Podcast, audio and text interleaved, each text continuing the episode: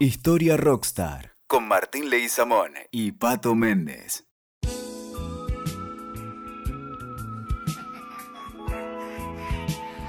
Bueno, reencuentro con eh, Martín Leguizamón, historiador, licenciado en Ciencias Políticas.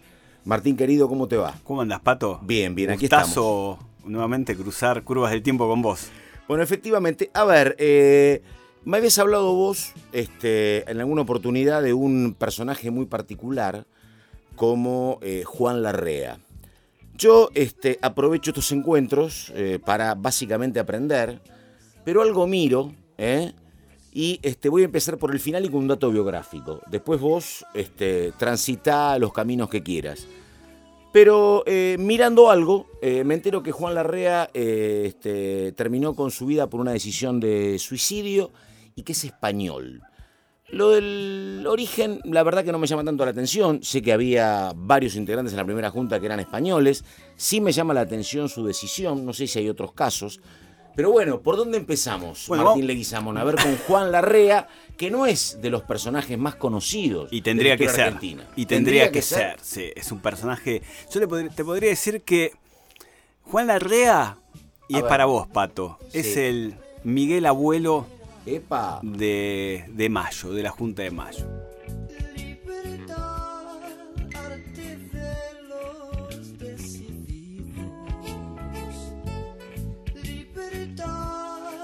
Es el poeta, podríamos decir, de, de la Junta de Mayo, ese personaje que supo articular socialmente su nacionalidad española con los porteños y con la parte más marginal, con la parte del barrio. Ah, ¿sí? ¿sí? Él supo cuidar a damas de la noche, él supo cuidar a traficantes de armas, en su almacén se escondía todo lo que iba a ser el paradigma de, de la revolución y toda la parte más, más oscura, O sea, más el que- divertida. El que aporta menos bronce a la estatua, se puede decir, digo, como No, ¿eh? un yo- hombre muy humano. Era un hombre muy humano y un hombre que no sabemos si tiene estatua. La calle deben ser dos cuadras nada más. Pleno barrio de Once. Pleno barrio de Once, un hombre de- con la misma estatura de Miguel Abuelo. Creo, hombre- creo que Sí. hay una pequeña estatua. Me encantaría que la veamos creo juntos. que hay una, ¿eh? ¿Cómo no? Si la vamos a buscar, nos sacamos una foto. Bueno, porque merece este Miguel Abuelo de la Revolución. Porque, yo te digo, ¿por qué Miguel Abuelo? Porque él es un español que nace en Balaguer, ¿no? Nace en 1793.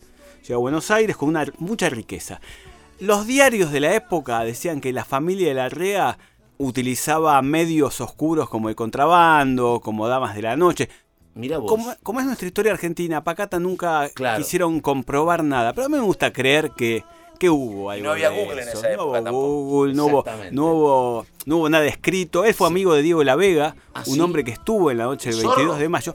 Me gustaría pensar que fue el Zorro, porque este, este era un bodeguero español que se llamaba Diego de la Vega y termina viviendo en California. Ah, mira vos. Con los datos que estuve Sí. eh, investigando cuando hice el análisis, análisis del Bicentenario.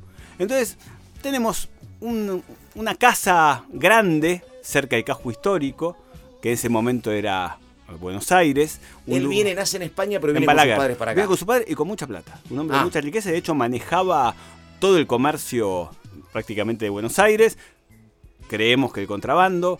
Las damas de la noche eran amigas de él y buscaban refugio en su casa. Las damas negras, como dice algún poeta por ahí. Bueno, y ahí Y- después seguí. Pero tengo una pregunta clave sí. que tiene que ver con que, por lo que yo sé, gran parte de la Revolución de Mayo es justamente contra el monopolio del comercio Bueno, pero español. justamente. ¿Cómo estaba del otro lado? Él es un hombre de ¿Se mayo. lo que pregunto? Sí, totalmente. Un hombre Claro. de mayo, pero que tenía muchos amigos. Ah, que iban a sus bares, iban a sus almacenes. Entre ellos estaba Belgrano, estaba Moreno, estaba Castelli. Y él es parte de esa sociedad Ah. patriota, esa sociedad patriótica oculta que muchos historiadores se encargan de no mencionarla, pero que es el núcleo fuerte de la revolución. ¿Y por qué te digo que es Miguel Abuelo? Porque él tiene dentro de su poesía que escribía frases que dicen, abandonar la mediocridad es ser un rebelde. Y es una frase que después va a tomar Miguel Abuelo para una de sus canciones. Él otra, dentro de lo que él escribía en el Telégrafo Mercantil, que era el diario de Castelli, que dejaba publicar a los más rebeldes, tiene otra frase que es buenísima. Solo se arrastra el que no tiene alas ni pies.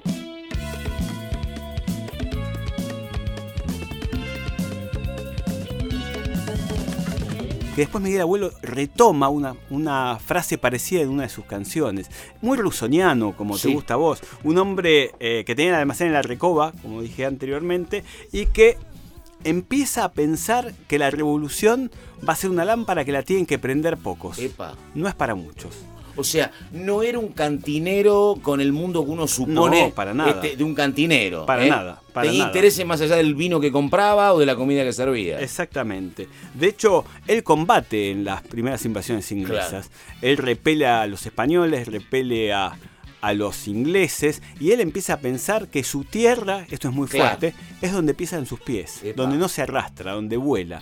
Es Miguel Abuelo, Miguel Abuelo sentado y contando lo que es la libertad, él no se desespera en que todo va a andar bien, él está llegando a algo, él, la libertad es el sueño de los decididos o el arte de los decididos, como dice Miguel Abuelo. Un Miguel Abuelo que hace un viaje al revés, ¿no? Porque nace acá, se va a España largos años y vuelve. Pero, pero cruzan tiempos. Para mí cruzan tiempos. Y dentro de, esta, de este primer tiempo se va a dar lo que es la revolución.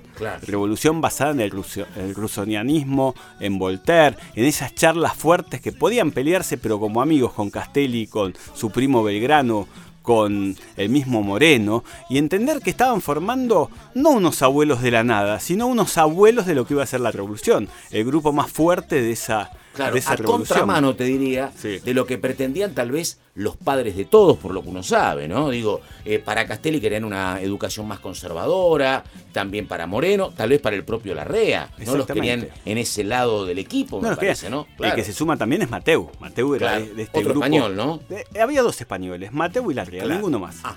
Todos los demás era la oposición española y los patriotas que tenían sus celos, tenía grupo sabedrista, el grupo de paso y el grupo de la misión patriótica y que nos gusta esta liga de abuelos de la patria que son Castelli, Moreno, Dorrego más tarde, Belgrano y el mismo Larrea, ¿no? Monteagudo era muy chico ahí, ¿no? ¿O no tanto? Pero Monteagudo, aparece después. Monteagudo aparece después. De hecho, se produce la revolución en 1810. Él es un vocal con 23 años en la revolución.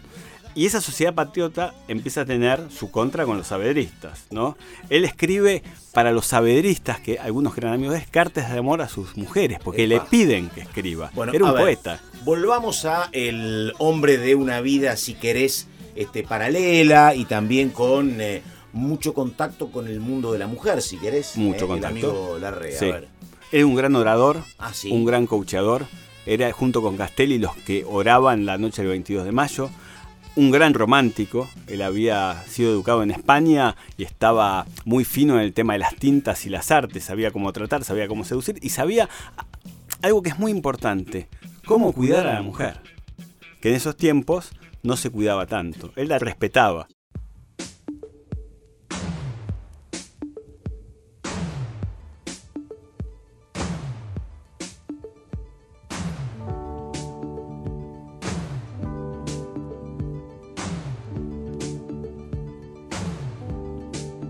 Decime, eh, ¿qué pasa con su vida política? ¿Pero por qué termina tan mal? Yo no recuerdo otro caso de alguien que decide el suicidio, la verdad, me llamó mucho la el atención. Primer, el primer suicidio ah. en la etapa de la revolución. Pero ah. vamos a hacer el trayecto político que es interesante. Bueno, una vez que se producen los enfrentamientos dentro de la Junta Grande, cuando la Junta, la primera Junta se transforma en Junta Grande, que ya está establecida, ya se echó a Cisneros y ya empieza a jugar un rol principal en lo que va a ser la guerra de independencia de las distintas facciones. Álzaga ya está dando vueltas, Alvear se está dando vueltas. Él se opone a Saavedra por una cuestión de principios de la Carta de Derechos del Ciudadano que estaba rondando por ahí, Saavedra no, no aceptaba. Entonces él es azotado en la cárcel. Azotado. Azotado en la cárcel por manifestarse en contra públicamente de los saberistas y lo mandan a Córdoba.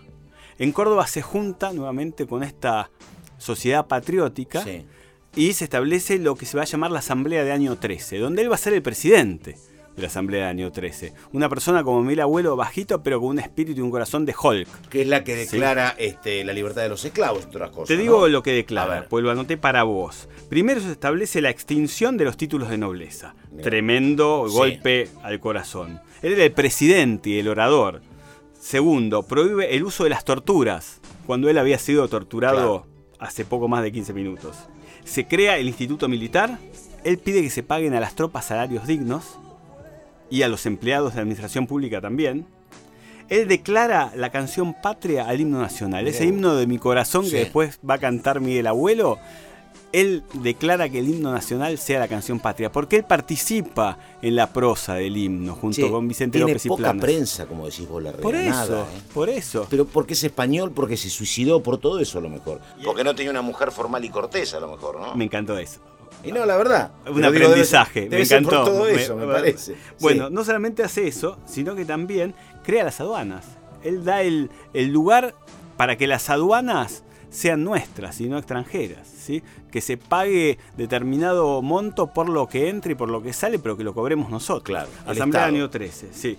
inaugura la navegación postal, que este es el dato más que importante, porque vamos a tener una guerra netamente naval del lado del Pacífico, y él es cuando hacia 1813 vuelve a Buenos Aires y Alvear lo comunica con San Martín lo comunica con San Martín y él le da el lugar a San Martín para que el ejército de granaderos a caballo esté en retiro, empiece a armarse en su momento, porque él consigue los fondos. Lo que tiene la realidad es que él ponía sus La historia que me contaste con el sargento Cabral, Exactamente. cuando empieza San Martín a entrenarlos acá en retiro. En retiro. Él de su bolsillo paga esos lugares. Él de sus bolsillos va a pagar la flota nacional. Él de su bolsillo le paga a Bullard y al almirante Brown. Es un tipo totalmente generoso con la idea de libertad. La libertad está en su piel, está en su espíritu. Es... Un financista de la revolución también. Y, por espíritu, él no buscaba. No. Él nunca buscó eh, un, beneficio económico. De hecho, se iba quedando cada vez más pobre. Que lo va a llevar después a ese suicidio. Crea la escuadra naval. Costea la guerra del Pacífico. Costea Perú. ¿Sí? Y él de su bolsillo va pagando todo. Él es muy amigo de lo, del que fue Gervasio, de lo que fue Gervasio Posadas, que era el, el que presidía todo ese directorio. Bueno, se hace la campaña naval en 1814, se vencen a las armadas españolas, se vencen a las armadas inglesas y queda una base fuerte en el puerto de Buenos Aires de flota. Claro. Que es Botín de guerra. Botín de guerra. Él, él es una especie de. Él lo nombra después Cisne Negro Hipólito Bullar, que algún día vamos a hablar. Y le dice: Vos tenés que ir por acá. El tipo tenía una. Él era matemático. Tenía una cabeza. La rea. una cabeza muy importante para poder administrar y hacer una geopolítica de lo que pasaba. Por eso no tiene prensa, como decís vos. No, claro. Entonces, cuando termina la guerra de independencia, él llega a Buenos Aires y lo, lo mandan como cónsul a Burdeos. Las cosas Francia. No a Francia. Las cosas no van bien. Pueyrredón lo vuelve a llamar. Un puesto menor. Un puesto menor. Eh, dicen que regentea un casino como para poder divertirse. Él pone su dinero para ese casino. vuelve las damas negras, vuelven las damas de noche. Vuelve a Buenos Aires porque lo, lo llaman. Dice una persona como él tiene que estar acá. Es un desperdicio que esté dando vueltas por ahí por una cuestión política. Y de Montevideo llega a Buenos Aires.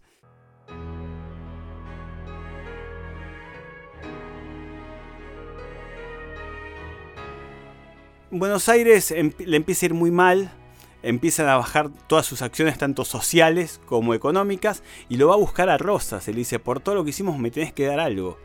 Rosas lo va negando, lo va dejando hacia un lado, tiene un barcito muy pequeño, pero ya Moreno no está, porque muere en, en alta mar. Castelli, que era el otro amigo de él, muere de cáncer en la lengua. Belgrano muere pobre, ¿sí? French ya no existe más y queda él solo en la miseria. Este, este último hombre de la revolución, porque es el último hombre de la revolución, ya no quedaban hombres de esa junta vivos. Lleno de tristeza, de dolor, deja una carta a sus amigas, a sus eh, damas de negro, que dice que lo acompaña en su muerte y se suicida.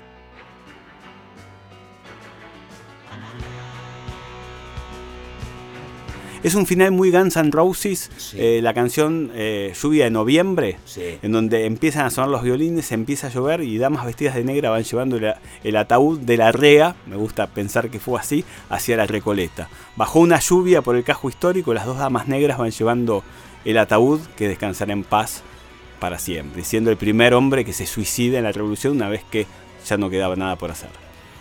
Martín Leguizamo, una historia hermosa. Martín, eh, gracias y la seguimos en cualquier momento. Dale.